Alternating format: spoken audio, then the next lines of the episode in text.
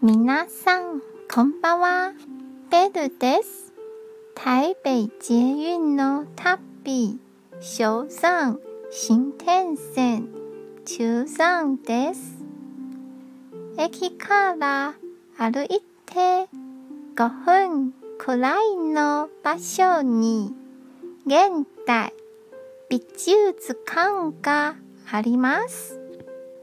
この建物は今から100年くらい前の日本統治時代に小学校として使われていたそうです。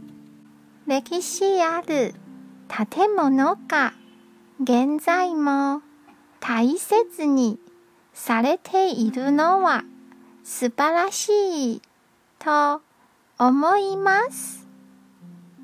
今日も一日お疲れ様でした。